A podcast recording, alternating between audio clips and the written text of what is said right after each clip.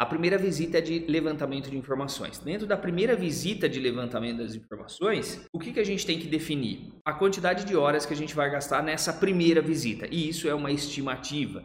Tá? Então, essa é a primeira certeza que eu tenho. A primeira visita e a quantidade de horas que eu vou definir para fazer o levantamento dessas informações. Qual é a segunda certeza que eu tenho de quantidade de visitas que eu vou até o meu cliente, independente do trabalho que eu vou realizar?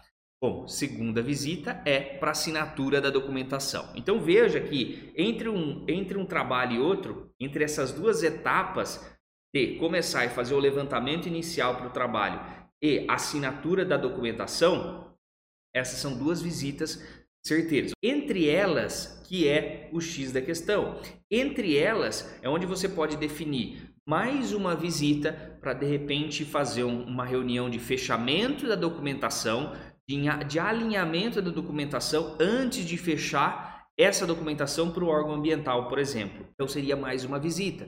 Ou de repente uma visita de tá faltando alguma informação que você precisa para o processo, ou você quer melhorar a qualidade da informação que você colocou naquele relatório. É mais uma visita. Então, assim, é difícil a gente falar, olha, você precisa fazer 10 visitas, 15 visitas, 5 visitas ou duas visitas.